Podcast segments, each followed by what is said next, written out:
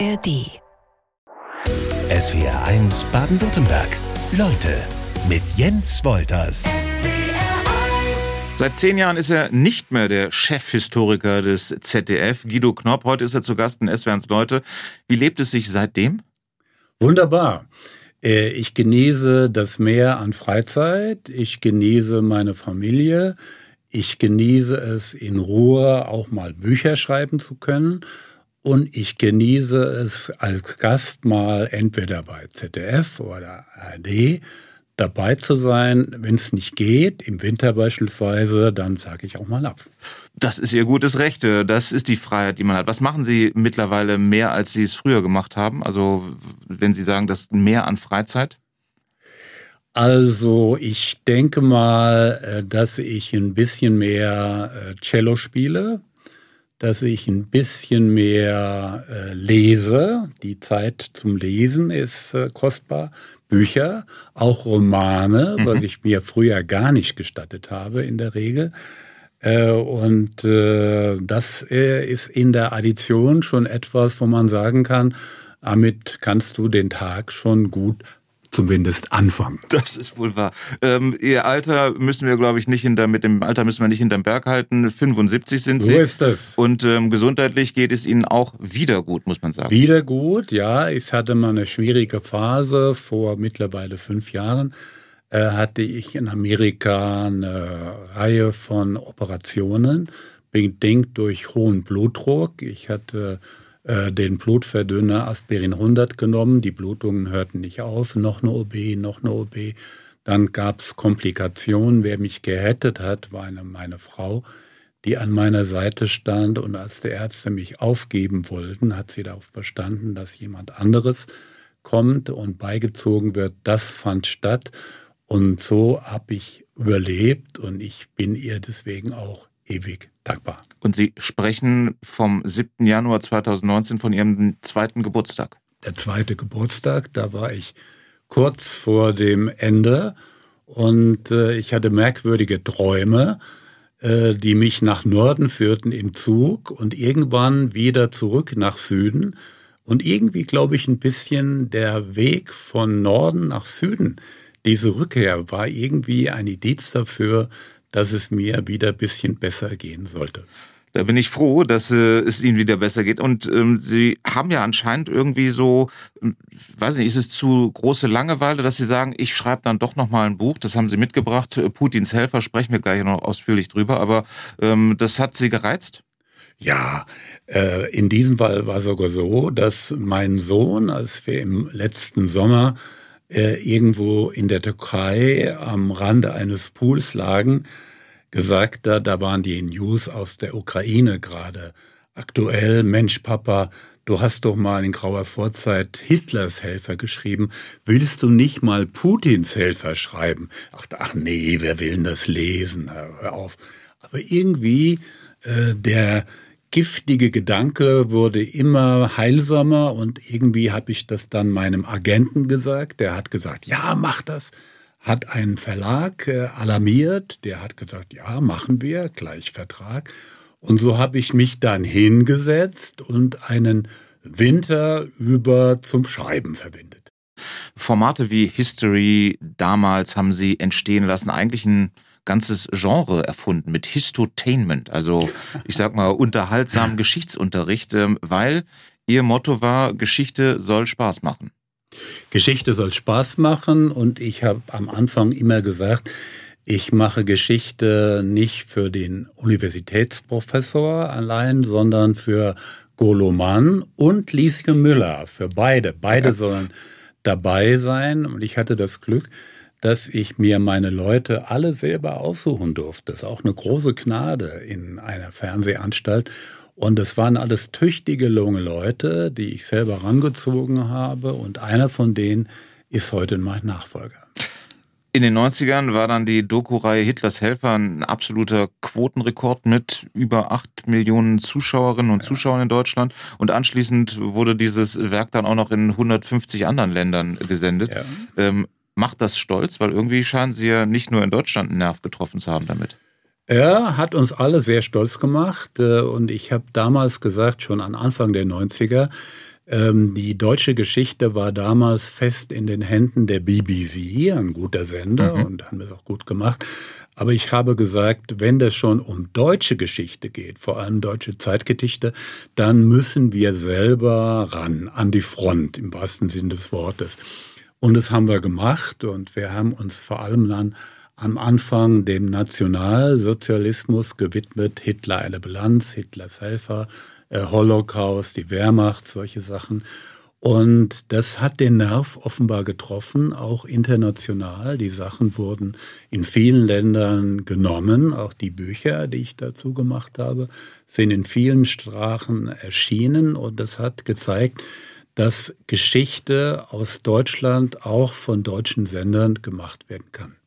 Was mich in ihrer Karriere ähm, sehr beeindruckt hat, ist eine 18-teilige Serie Der verdammte Krieg, Anfang der 90er, zusammen mit dem russischen Fernsehen. Aktuell undenkbar. Völlig undenkbar. Er bekommt Putin den Friedensnobelpreis, als dass wir sowas machen würden. Aber das war eine, tolle Zeit damals, tolle Zeit.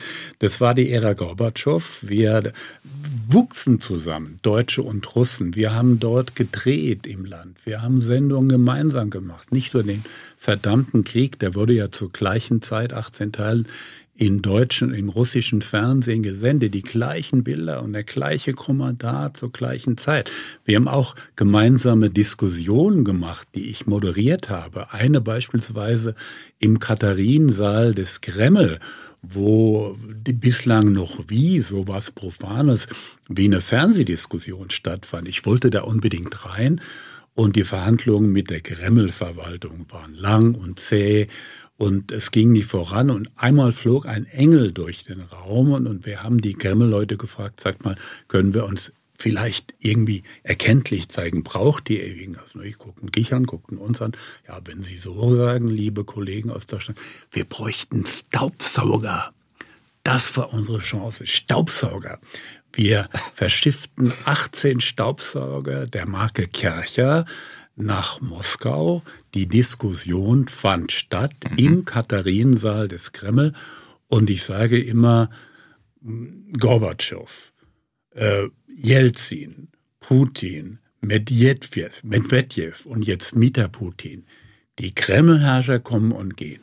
Aber unsere Staubsauger, made in Germany, die laufen noch. Hoffe ich jedenfalls. Das, das hoffe ich doch auch. Ähm, haben Sie irgendwas in Ihrer Fernsehkarriere ausgelassen? Also sehr wenig. Sehr wenig, muss ich sagen. Also ich äh, äh, habe lange überlegt, äh, ganz merkwürdige Geschichte. Ich sicherte das Bild vom 17. Juni, äh, wo ein Mann Steine wirft mhm. auf die Panzer. Mhm. Und den wollte ich kriegen. Den habe ich auch gefunden.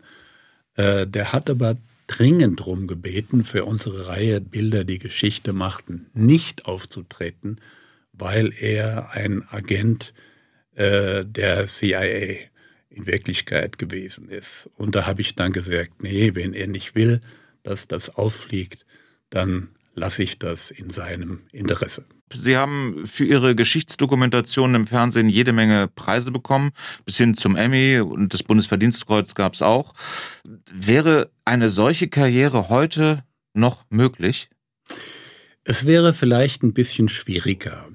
Ich hatte damals das Glück, äh, eine Redaktion neu aufzubauen, von den Anfängen neue Wege zu gehen, auch neue Formen zu finden. Es war ja auch formal einiges Neue, was wir kreieren konnten. Und vor allem, dass der Bereich Doku von uns äh, ausgebaut werden konnte und Begriff historische Doku äh, so ausgestaltet werden konnte, dass er sprichwörtlich geworden ist. Histotainment, was Sie eben zitiert haben, ist etwas, was wir uns nur zum Teil äh, anheften, also für die unterhaltsamen Teile ja, aber es gab auch viele ernste Themen, die wir gemacht haben. Eine Serie über den Holocaust beispielsweise mit den gleichen Formen, den gleichen Mitteln, aber doch ein viel ernsthafterer Stoff. Ähm, es war sicher so, dass der Bereich Doku damals äh, en vogue war. Er hat den Erwartungen, Hoffnungen der Leute entsprochen. Man konnte etwas Neues kreieren. Und das hat sich so bis in die Zehnerjahre hinweg fortgesetzt. Dann und heute vor allem hat sich im historischen Bereich eigentlich eher das Szenische dann in den Vordergrund gedrängt. Also diese Fernsehfilme, Fernsehspiele, äh, die Sachen, die über Dresden beispielsweise gemacht worden sind oder unsere Mütter, unsere Väter mhm. und die Flucht und solche Sachen. Also deswegen reine Doku äh, wäre heute schwieriger oder ist heute schwieriger, hat auch nicht mehr die Quoten, die wir damals hatten. Es war eine tolle Zeit und ich bin sehr, sehr froh, dass ich in dieser Zeit mit an der Spitze stehen durfte. Was war es denn so bei Ihnen dann ähm, zur rechten Zeit am rechten Ort und auch noch ähm, selber ein bisschen mehr Mut mitgebracht als andere vielleicht, was zu verändern wollen und man hat Ihnen auch das Vertrauen geschenkt? Äh, Vertrauen hatte ich immer im Sender, also von meinen Chefs, äh, Intendant, Chefredakteur jeweils, äh, bis hin zum Fernsehrat. Der Fernsehrat stand immer hinter mir in allen Fällen. Das ist ja äh, auch was äh, nicht von vornherein selbstverständliches. Und ähm, es war so, äh, dass es auch in schwierigen Zeiten so gewesen ist. Ich hatte ja äh, am Anfang, äh, das begann mit der zweiten Staffel der Reihe Hitlers Helfer, auch einige Kritiker äh, an der Backe, die sagten, das geht eigentlich gar nicht, das ist äh, zu kurz geschnitten, äh, das ist zu amerikanisch, was die da machen in ZDF, das ist nicht reine Doku. Und äh, wir haben das, denke ich, mannhaft äh, dann zu widerlegen versucht, Heute machen es alle. Heute machen es alle so, wie wir es damals begonnen haben. Also waren Sie eher ein Trendsetter? Ich denke da, dass wir damals doch äh, Pioniere der Art und Weise sein durften, wie man Geschichte einem breiten Publikum vermitteln kann das ist ja nicht ganz unwichtig, äh, Geschichte zu vermitteln, um auch vielleicht heutzutage ein paar Zusammenhänge äh, noch besser zu verstehen. Dann hätten Sie doch jetzt eigentlich eine wunderbare Spielwiese, wenn Sie äh, Geschichtsunterricht äh, oder Geschichtsvermittlung bei TikTok oder bei, ähm, bei Instagram anbieten könnten. Ja. In wenn, kleinen Dosen. Wenn ich Lust hätte und Zeit hätte, dann sicher. Aber noch war kein TikToker am Telefon und hat gefragt, ob ich das machen sollte. Wahrscheinlich denkt ihr auch, ey, der Knepp ist eigentlich zu alt mit 75. Das war ehrlich gesagt schon in der Schule früher so, denn Geschichtslehrer haben nicht immer alle gemocht, immer nur dieses olle Zeug, Zeug durchzukauen. Dokumentationen von SWRs Leutegast äh, Guido Knopp ähm, hätte ich ausschalten können, aber Millionenquoten haben Ihnen ja definitiv recht gegeben. Trotzdem, wir haben es eben schon so ein bisschen angerissen, wie sind Sie mit äh, Kritikern umgegangen? Also am Anfang war es natürlich ein bisschen überraschend. Äh, das begann mit der zweiten Staffel unserer Reihe Hitlers Helfer. Äh, da ging es darum, dass den Leuten die Form nicht gepasst hat. Es war zu amerikanisch, zu kurze Schnitte, ein bisschen zu einprägsam auch. Äh, Musik zum Teil über die Dokumentarteile, da gab es dann Angriffe, aber wir fühlten uns immer auf der sicheren Seite, weil inhaltlich konnte nie jemand was äh, Stichhaltiges gegen uns verwenden. Es ging immer nur um die Form. Aber der Erfolg hat uns letzten Endes recht gegeben, einfach auch die Tatsache, dass nur mit dieser Form es möglich war, dass diese Sendungen weltweit äh, vertrieben werden konnten, weltweit gesendet werden konnten.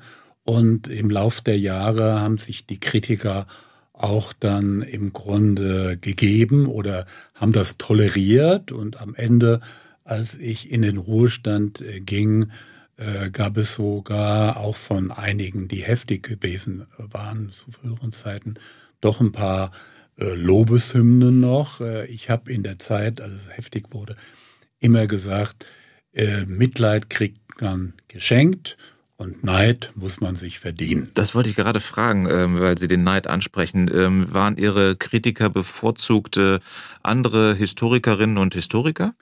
Es waren in der Regel andere Historiker oder auch historisch interessierte Journalisten. Bei den Historikern, den Beamteten, Historikern hatten wir ein bisschen das Verdacht, dass es vor allem die gewesen waren, die gebänkert haben, äh, die nicht von uns äh, gern geschert worden sind.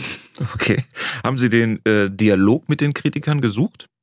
Gelegentlich haben wir natürlich auf Foren und so weiter miteinander gesprochen und ich habe meine oder unsere Methode verteidigt, ja. Und äh, wie das angekommen ist oder wie das akzeptiert worden ist, weiß ich nicht. Aber im Laufe der Jahre hat sich die Akzeptanz eigentlich dann gegeben, weil man gemerkt hat, nur sie, nur so geht Geschichte dokumentarisch für große Publikum. Sind Sie ganz froh, dass das alles zu einer Zeit stattgefunden hat, ähm, in der Social Media noch nicht diesen Hype erlebt hat, weil der wird ja dann auch deutlich derber gehetzt, ähm, das Ganze auch noch oftmals anonym, Kann dass sie, sein. das, dass sie das nicht mitbekommen haben. Kann sein. Social Media gab es so in den 90er Jahren noch nicht. Also in meiner Zeit eigentlich am Ende auch, aber da war das nicht mehr relevant. Und wenn Kabarettisten, ähm, und da gab es nicht nur, nicht nur einen, sondern mehrere, sie mit ins Programm aufnehmen, dann weiß man ja eigentlich, man hat irgendwie äh, es dann doch geschafft. Ähm, Irgendwie hat man dann was richtig gemacht, finde ich. Genau, da hat man für Gesprächsstoff gesorgt. Ne? Genau. Viele, viele Male hat äh, SW1 Leutegast Guido Knopp Russland bereist. Wann zuletzt? Zuletzt äh, im Jahre 19, äh, 2012. 2012. Ähm, Sie haben aber immer noch Kontakt ins Land, ne? Klar, aus alten Zeiten. Ich war ja in den 80er, 90er Jahren insgesamt so 60, 70 Mal in Russland für das ZDF gedreht. Ich habe viele Freunde, von denen einige immer noch befreundet sind und mit denen tauscht man sich auch aus. Ich habe für mein Buch beispielsweise nicht nur die normalen Quellen benutzt, also Zeitungen, Zeitschriften, Bücher, Podcasts, unveröffentlichte Materialien, sondern auch direkte Gespräche mit Russen, die noch immer dort im Lande leben oder zum Teil auch ausgereist sind, gibt es ja auch einige. Und die Summe all dessen gibt dann doch ein anderes Bild, als man normalerweise hat. Was erzählen Ihnen die Menschen, ähm, die aktuell in Russland leben? Also verdeckt natürlich, dass äh, sie mit der Situation, in der sie leben müssen, nicht ganz einverstanden sind. Äh, es sind natürlich meistens äh, dem Westen zugewandte Menschen, die auch mit westlichen Geschäftsleuten, westlichen Journalisten in der Vergangenheit zusammengearbeitet haben. Und für alle ist die Entwicklung, die ihr Land genommen hat, natürlich kein besonders schönes. Wenn wir überlegen, wie zugewandt in den 80er und 90er Jahren dieses Land dem Westen gegenüber war, auch vice versa, umgekehrt. Und wenn wir sehen, wie sich das entwickelt hat, wenn ich so den Besuch von Putin im Jahre 2002 in Deutschland nehme, wo er die ausgestreckte Hand demonstriert hat und dann der Putin heute, da sind ja äh, wahre Jahrmillionen dazwischen. Äh, man muss aber sagen, es war nicht nur eine rein russische Entwicklung, es war auch bisschen mit die Schuld des Westens, dass so, so äh, kommen musste. Denn äh, für Gorbatschow beispielsweise war es ja ganz wichtig, dass die NATO sich nicht nach Osten ausdehnt. Sie hat sich aber dennoch ausgedehnt. Und zwar deshalb, weil das Versprechen, das Gorbatschow bekommen hat von Leuten wie Baker, dem amerikanischen Außenminister, und Genscher, unserem Außenchef, äh, nur mündlich gegeben wurde, nicht, nicht schriftlich. Er hat es nirgendwo vertraglich vereinbart bekommen, nur mündlich. Und dann waren die beiden Leute irgendwann weg und die Staaten im Osten Europas haben kniefällig darum gebeten, in die NATO aufgenommen zu werden. Ist ja dann auch geschehen.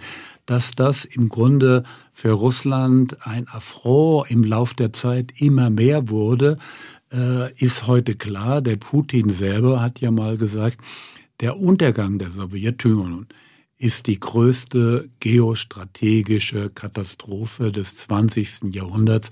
Das muss man ein bisschen verstehen, wenn man sich in die Lage dort hineinversetzen will. Dass Ihr neues Buch in Anlehnung an Hitlers Helfer jetzt Putins Helfer heißt, lässt allerdings nicht den Schluss zu, da legen Sie Wert darauf, dass ähm, Putin der Hitler äh, von heute ist. Nee, da gibt's ja noch äh, große Unterschiede. Also äh, Hitler war derjenige, der den Holocaust befohlen hat und hat durchführen lassen. Putin ist ein Diktator, ist ein Tyrann, hat auch Tausende, Zehntausende auf dem Gewissen, aber ist nicht äh, einer, der einen wahren Völkermord betrieben hat. Sieben Kapitel mit sieben Männernamen hat das aktuelle Buch von SW1 Leutegast Guido Knopp. Der Titel Putins Helfer. Auch der kürzlich verstorbene Prigoschin äh, bekommt das Kapitel Der Schattenkrieger gewidmet. Haben Sie da die aktuellen Ereignisse dann eigentlich schon schlagartig eingeholt? Leider, leider war der Drucktermin zu früh. Der war nämlich Ende Juli diesen Jahres. Danach war nichts mehr zu machen. Und wir wissen ja, dass Prigoschin Ende August ums Leben gekommen ist. Wie das geschehen ist, wissen wir heute noch nicht. Die einen sagen, äh, es war eine Boden-Luft-Rakete. Andere wiederum, da gehört äh, ein amerikanischer Geheimdienst dazu, meinen, nein, das war keine Bodenluftrakete, das hätten sie sehen müssen, wegen der mhm. Ausdünstungen da in, auf den Geräten. Es war wahrscheinlich doch eine Bombe an Bord, was ein bisschen überrascht, weil äh, man denkt eigentlich, dass die Leute der Gruppe Wagner sind ja eine, einige andere auch umgekommen. So eine Maschine, wenn sie vorher gemeinsam fliegen, doch checken. Das haben sie wohl gemacht sind aber an diesem Tag äh, Arbeiten an einigen Geräten gemacht worden in letzter Minute und möglicherweise war das dabei, dass da eine Bombe gelegt worden ist. Wir wissen es aber noch nicht. Sie sagen, Russlands Ex-Präsident Medvedev äh, ist Putins gefährlichster Gefolgsmann. Warum? Äh, das mag überraschen, weil äh, viele in ihm ja äh, die liberale Variante äh, der russischen Politik gesehen haben, vor allem in der Zeit, als er Putins Nachfolger wurde, aber eben von Putins Gnaden. Und es hat sich eigentlich gezeigt, äh, dass er, als er völlig freiwillig dann wieder sich gehen ließ, dass er doch nichts anderes war als Putins williger Pudel.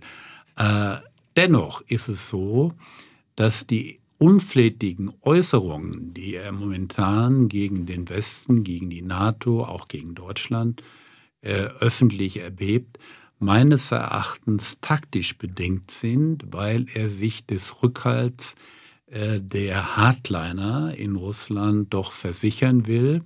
Wenn Putin mal geht, und es kann ja sein, dass er tatsächlich nicht stirbt äh, im Amte, sondern geht, dann muss er ja sicher sein, dass sein Nachfolger ihm nichts tut. Äh, und der Medvedev ist einer, bei dem er ziemlich sicher sein, dass der ihm nicht wehtut und trotzdem hart genug ist, um die Hardliner hinter sich zu vereinen. Aber wie gesagt, es ist eine These. Das ist wohl. Ein anderes Sprachrohr von ähm, Wladimir Putin ist äh, sein Außenminister Igor Lavrov, ähm, der wirklich äh, all das verkündet, was ähm, äh, im Namen Putins äh, verkündet werden soll. Sein zynischer Opponentist, Opportunist, äh, der durch die Diplomatenschule gegangen ist, schon zu sowjetischen Zeiten, äh, geerdet als Komikoschüler und dann in den USA als Vertreter Russlands äh, bei der UNO natürlich auch das westliche Leben, den westlichen Lebensstil hat schätzen lassen. Er ist so routiniert und so äh, gefolgstreu, dass er wirklich alles tut, was sein Chef ihm befiehlt, nach außen hin, auch wenn es erkanntermaßen überhaupt nicht stimmt gesagt, also mal sagte, Hitler hat jüdisches Blut, mhm. völliger Unsinn. Aber hinter den Kulissen ist es doch so, dass er manchmal im vertrauten Kreise sich traut, so leise Kritik zu üben äh, an Putin, indem er einmal gesagt hat, zum Beispiel, Putin hat eigentlich nur drei wirkliche Vertraute, Ivan den Schrecklichen, Peter den Großen und Katharina die Große. War es eigentlich schwierig, sich für Ihr Buch Putins Helfer auf sieben Köpfe zu beschränken? Ja, es hätten natürlich viel mehr sein können, aber einige habe ich natürlich pars pro toto geschrieben, also den Abramowitsch beispielsweise porträtiert als typischen äh, Mann für die ganze Garde der Oligarchen, den Shoigu als jemanden, der für die Armeegeschichte steht, etc. etc. Wenn wir auf diesen Krieg schauen, ähm, Militärexperten sagen, dass er auf jeden Fall bis 2025 andauert. Was, was denken Sie, was uns da noch erwartet oder die Menschen dort vor allen Dingen? Wenn Sie 2025 nennen, äh, da haben wir ja zwei äh, Ereignisse in der Zwischenzeit. Da haben wir die amerikanischen Wahlen und äh, wir wissen nicht, äh, für wen sich die Amerikaner entscheiden. Wenn es Trump sein sollte, äh, dann ist es eher wahrscheinlich, dass die Hilfe für die Ukraine nicht so weitergeht, wie es unter Biden bislang geschehen ist. Wir haben außerdem Wahljahr in der Bundesrepublik mhm. 2025 und in gesamt Westeuropa ist es ja nicht Gott gegeben, dass die Unterstützung für die Ukraine in dem Maße weitergeht, wie das jetzt der Fall ist. Siehe ganz aktuell die Slowakei, mhm. wo sich ja etwas anderes äh, gerade entwickelt. Also, äh, wenn bis dahin eine Situation entstanden sein sollte, dass die Fronten mit einigen Abweichungen relativ verärtet bleiben und keine Seite die andere überwinden kann, dann ist es nicht unwahrscheinlich, dass aus dem Westen den Ukrainern vermittelt wird, ihr müsst jetzt doch in Friedensgespräche eintreten. Und da ist auf russischer Seite einer wie Abramowitsch, äh, ein Mensch, der da aktiv sein kann. Der wurde ja schon am Anfang des Krieges ja. von Putin zu diesen Verhandlungen geschickt. Er hat auch eine Nachricht von Zelensky an Putin persönlich weitergereicht, etc., etc. Also das ist durchaus möglich. Aber Friedensverhandlungen, ähm, wie könnten die tatsächlich aussehen? Also das ist jetzt eine These, ja. die ich wage.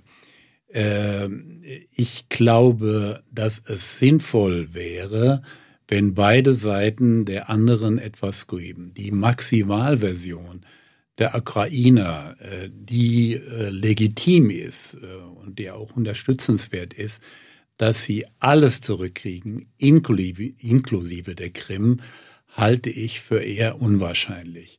Eine Möglichkeit wäre, dass die russische Armee aus den eroberten Gebieten nördlich der Krim zurückzieht, den Ukrainern überlässt, mit Ausnahme der ohne dies ja russisch sprechenden Gebiete um Donetsk und Luhansk, ganz im Osten mhm. der Ukraine, und dass die Krim äh, bei Russland verbleibt, was ja ohne dies bis Anfang der 50er Jahre der Fall gewesen ist. Es war ja eine ähm, Morgengabe von Khrushchev, damals Parteichef, an die Ukrainer, war er selbst mal Parteichef der Ukraine gewesen, dass die Ukraine aus äh, geografischen Gründen, äh, dass die, die Krim aus geografischen Gründen an die Ukraine fällt, weil das eben verwaltungstechnisch ja. leichter zu handeln ist, äh, aber doch äh, vielfach von Russen besiedelt worden ist. Siehe Sevastopol, da ist ja die russische äh, Militär- und äh, äh Marinebastion. Marine. Also langer Rede, kurzer Sinn.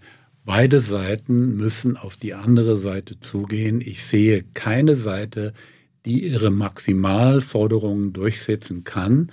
Äh, die äh, Russen werden durch so sitzen, dass sie die Ukraine erobern und das Regime stürzen und die Ukrainer werden nicht durchsetzen können, dass sie die Krim wiederbekommen. So schade es auch sein mag.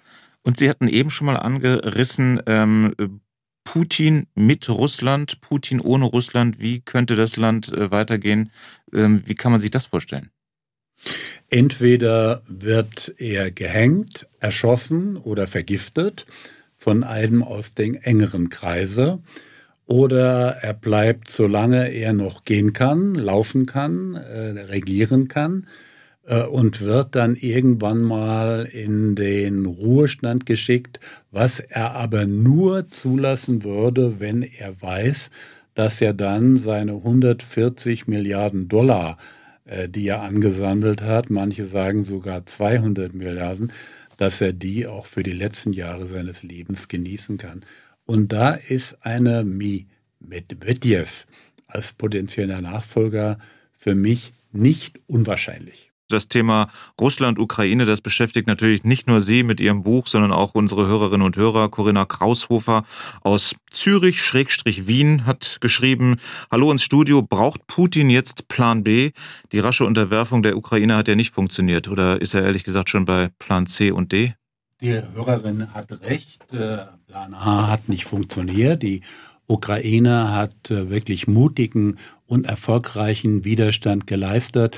Wie Plan B oder Plan C aushöhlen mögen, wissen wir nicht. Plan B ist die Befestigung der russischen Verteidigungslinien. Ob Plan C dazu führt, dass die Ukraine diese überwindet, muss ich zeigen. Ich bin da momentan eher ein bisschen skeptisch. Manne Lost hat sich auch zum Thema gemeldet und ähm, erwähnt, das meiste läuft ja gemäß der amerikanischen Architektur. Dabei sind die Amis wie ein Glaser, der nachts durch die Stadt läuft, Scheiben einschmeißt und am nächsten Morgen herumläuft und Hilfe anbietet. Das ist doch wohl bekannt. Klammer auf, vorausgesetzt, das Hirn besitzt ein Erinnerungsvermögen von mindestens 30 Jahren. Das tut's bei uns beiden, glaube ich, schon, bei Ihnen auf alle Fälle. Ähm, was fangen wir mit so einem ähm, Einwurf an? Also die Ukraine äh, kann heilfroh, dass sie äh, die Amerikaner auf ihrer Seite hatte, dass die Amerikaner die Ukraine so vielfältig mit Waffen und Munition und allem Möglichen unterstützt haben. Also da kann sie den Onkel Sam wirklich Danke sagen. Auch den Deutschen übrigens. Wir haben ja auch über unseren Statten springen müssen.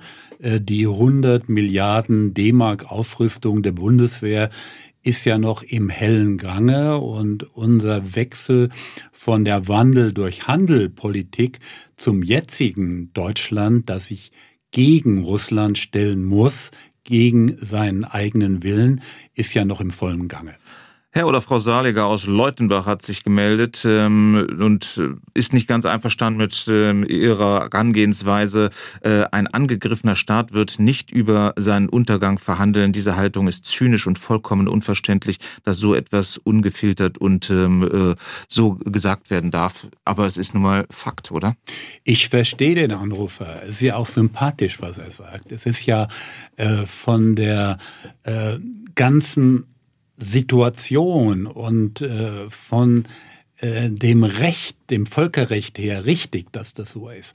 Aber die Geschichte kümmert sich manchmal leider nicht nur ums Völkerrecht, sondern auch um die Fakten. Und wenn die Lage so sein wird in zwei Jahren, dass die Fronten verhärtet sind, muss irgendeine Lösung her und da müssen beide Seiten aufeinander zugehen. Ich sehe keine andere Möglichkeit, auch im Sinne der Menschen, die an den Fronten da unten jetzt leiden, tagtäglich. Guido Knopp, ich möchte zum Ende der Sendung nochmal ähm, so ein bisschen deutlich machen, äh, dass Sie obwohl sie großartiger Geschichtskenner sind, auch durchaus ein Mensch sind. Ich habe nämlich einen Fakt gefunden, den ich ganz spannend finde, dass ähm, ihre große Fußballleidenschaft äh, in früheren Tagen zu Eintracht Frankfurt ihnen das Abitur kaputt gemacht hat. Wie ist es dazu gekommen? Das ist richtig. Ich musste Samstag immer, da fand der Chemieunterricht statt, äh, mich an die Autobahn gegeben, äh, nachmittags, um rechtzeitig zu dem Heimspielen der Eintracht zu sein. Äh, und da hat die Chemie natürlich drunter gelitten. Die fand dann ohne mich statt. Aber die Eintracht hat wunderbar gespielt. Erfolg war, dass ich äh, in Chemie eine 6 kriegte, im Abitur äh, nochmal wiederholen musste. Erfolg war, dass ich mich dann auf dem Hosenboden setzte, ein Abitur mit 1,3 gemacht habe und nicht zur Bundeswehr musste, denn ich habe mich nachmustern lassen und siehe da, die wollten mich auf einmal nicht mehr. Guido Knopf, vielen Dank fürs Kommen und weiterhin viel Erfolg mit allem, was Sie machen. Dankeschön. SWR 1 Baden-Württemberg. Leute, wir nehmen uns die Zeit.